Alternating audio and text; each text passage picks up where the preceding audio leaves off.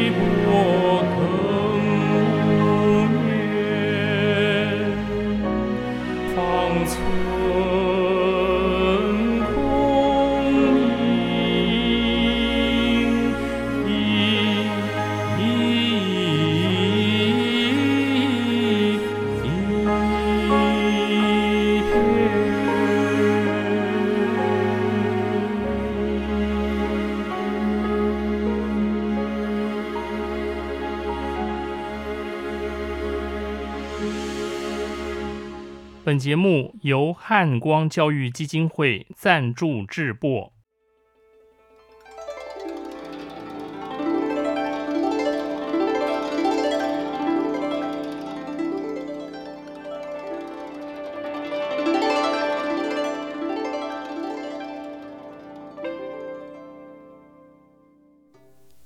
各位听众朋友，大家吉祥，大家好，我是简崇元。很高兴和各位再度于空中相会。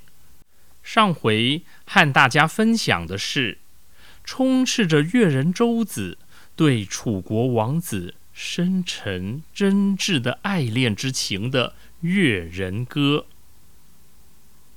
它堪称是中国第一首翻译歌曲。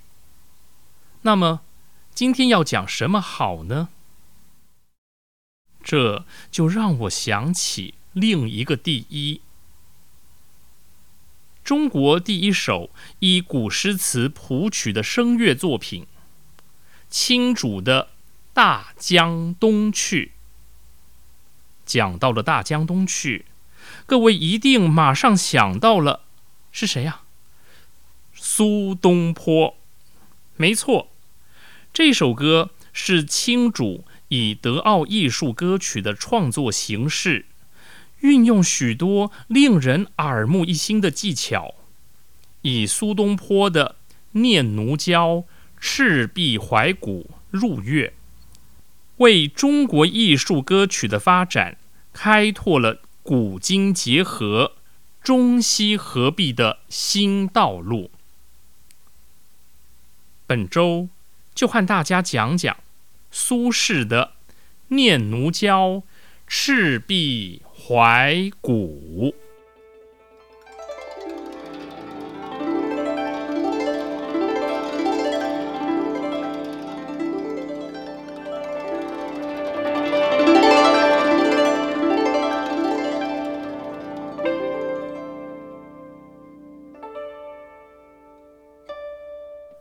苏轼的词。东坡词是宋词的奇葩，也是他文学作品中最动人心弦的题材了。东坡词融入了诗的技法与意境，扩大提升了词的内容与境界。凭借他个人的才华、性情、学识和经报。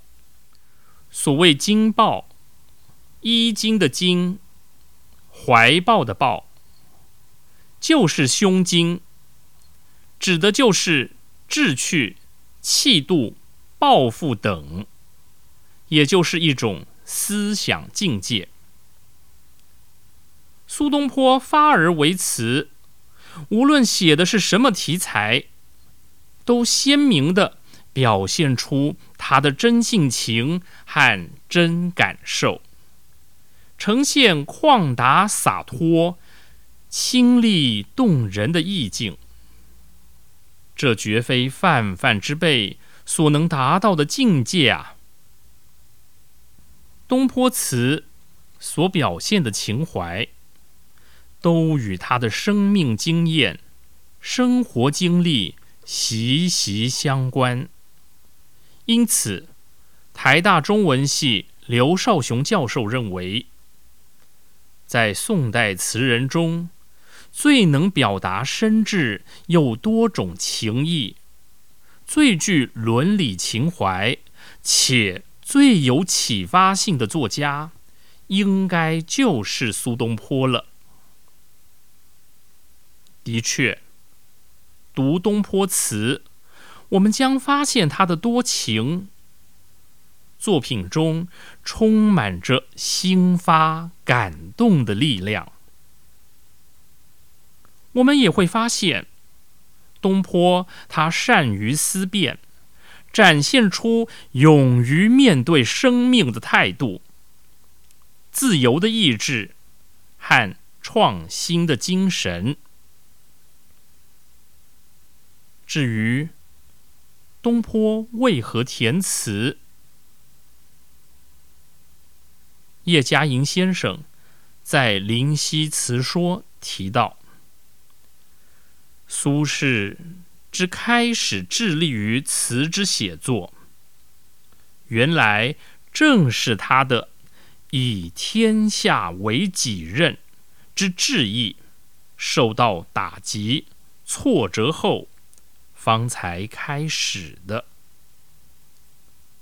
叶先生又说，苏词中虽以超旷为其主调，这个超旷啊。的写法是超越的超，旷达的旷。苏词中虽以超旷为其主调，然而其中却时而也隐现一种失智流转之悲呀。叶先生的说法很有见地呀。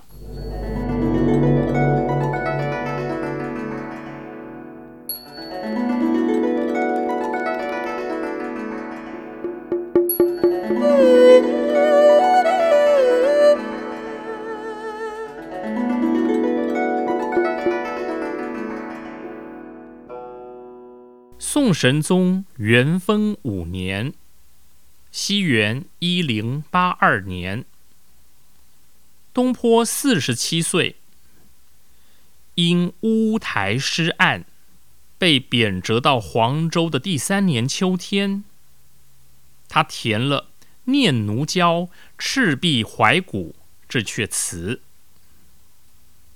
这乌台诗案呢，对东坡而言，真是一场不知何时才能结束的噩梦啊！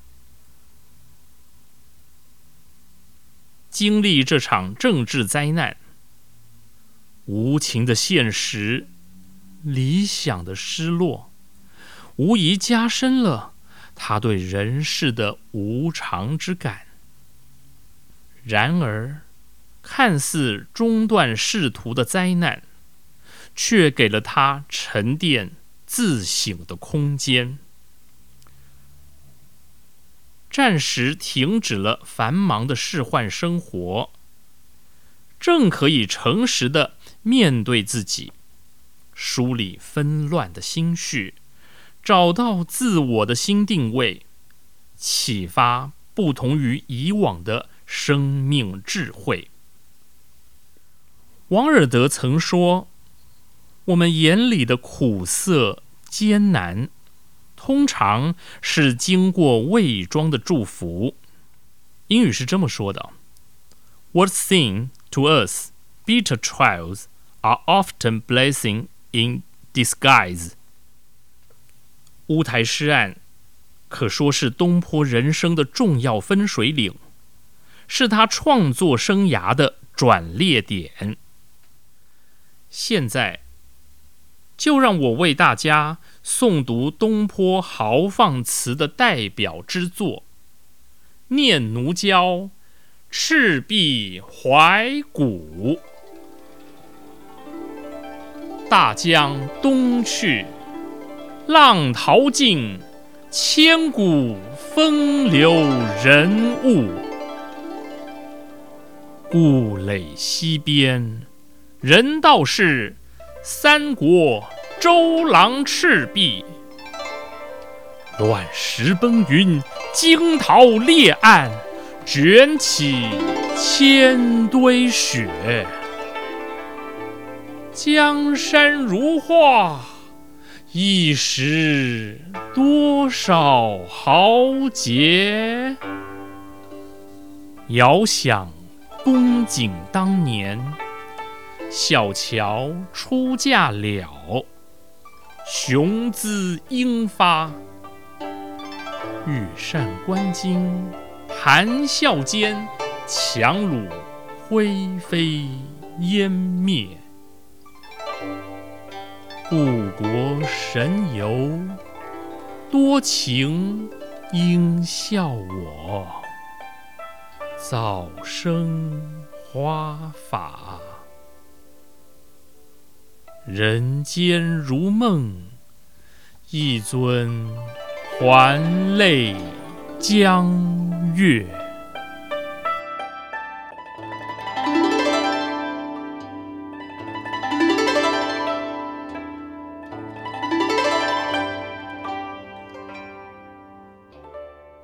这阙词的词题《赤壁怀古》，我们可以把它拆分为两个部分。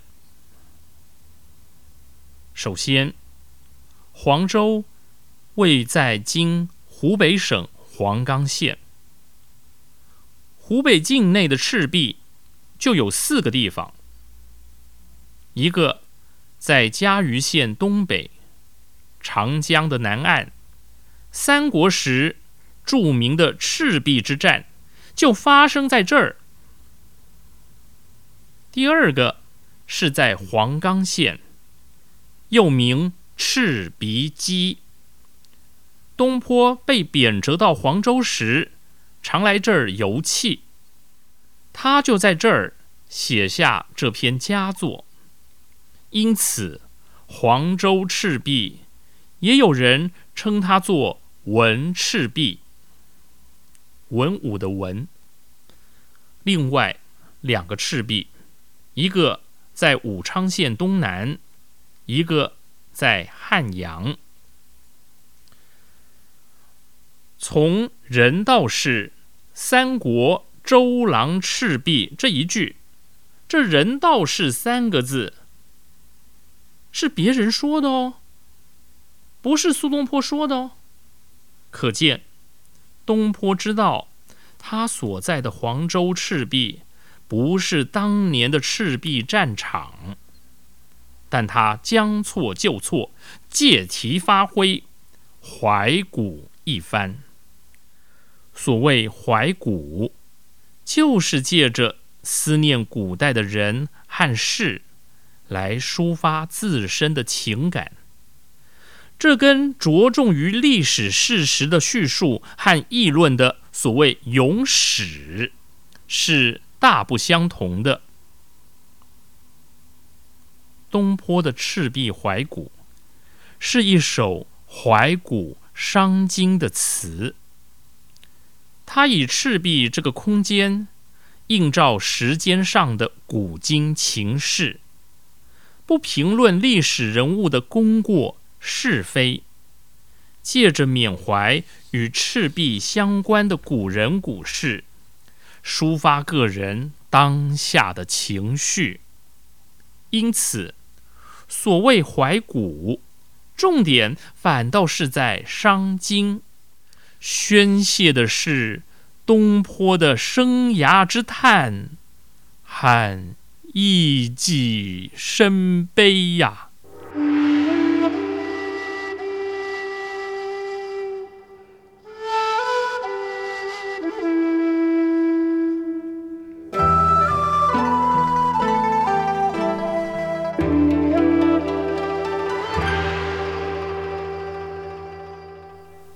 江东去，浪淘尽，千古风流人物。开篇的两句极具气势，让人有种无法挣脱的压迫感。这里的江水象征时间的流动，大江东去。逝者如斯，不舍昼夜，穿越了空间，也带走了时间。千古以来，不知多少的风流人物，建功立业，树德建言，企图永垂不朽。纵使名于金石之间。然而，形同草木之翠的人类，终究被无情的时间巨浪给淘尽了，是敌不过无情岁月的摧残的。刚刚我引用了两句：“名于金石之间”和“形同草木之翠”，这里讲的就是人的功名。人的工业，它呢是比金属石块还要来的坚固的。然而，人的身体呀，形同草木之脆，指的是我们人是很脆弱的，就像草木一样，那么容易的被怎么样被攀折啊？所以他在讲的就是人的脆弱，还有这种所谓的功名的不朽，这是一个对比。好，我们接下来，故垒西边，人道是三国周郎赤壁。有人告诉东坡，在黄州，过去驻军防守的营舍西边，就是三国时周瑜大败曹操的赤壁。隔江远眺。唤起了东坡的思古幽情，在慨叹岁月无情，人类无数事功终将被时间巨浪冲蚀殆尽的当下，聚光灯由千古而三国，由三国而集中投射在周瑜一人身上。乱石崩云，惊涛裂岸，卷起千堆雪。这乱石崩云，写的是累累山石高耸挺拔，好像要将天上的云层给崩解了。惊涛裂岸，形容的是汹涌的江水撞击着江岸。仿佛要将这沿岸撞穿、撞裂开来，这样的冲击翻卷起一层又一层雪白的浪花。一般人认为这里写的是眼前的赤壁实景，可东坡何许人也啊？他融情入景，想象着两军对峙时。那惊天动地的场面和万马奔腾的气势，他是高手中的高手。要是只写眼前的实景，不就 low 了吗？此时，东坡眼前的赤壁，不只是地理名词，而是周瑜建功立业的舞台。他看到。在赤壁奋勇抗敌的周瑜，抵抗的不仅只是曹军而已。周瑜也勇敢的向命运宣战。当周瑜击败曹操的那一刻，同时也在人类历史的轨迹上刻下难以磨灭的印记。哎呀！这人类之所以超出万物，被称为万物之灵，就是因为这种知其不可而为之的态度，还有不向命运低头的精神呐。上片词的最后两句：“江山如画，一时多少豪杰。”正所谓“地灵人杰”。东坡咏叹眼前如画的江山，同时从山水风光中引出了一时多少豪杰。这风起云涌的三国时代，不世之才不知凡几，可东坡只让聚光灯打在周瑜身上。其他列位英雄竟都成了点点繁星，只为拱照周瑜这轮明月。讲到这儿，我们发现上片词看似着重于写景，也就是词题“赤壁怀古”的赤壁。东坡表面上磨山泛水，然而。他将赤壁战场的气势和对周瑜功业的赞叹，融情入景，化入于这片如诗如画的山水中。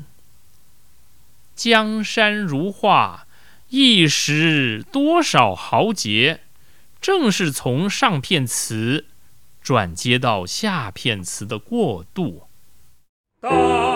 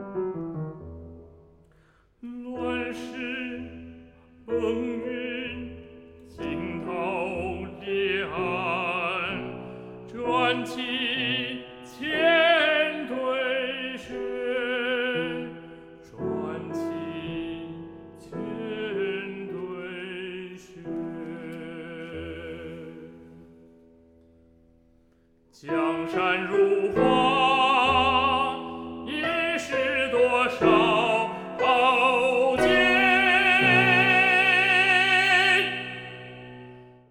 那么，接下来东坡如何怀古呢？嘿嘿，欲知后事如何，请听下回分解。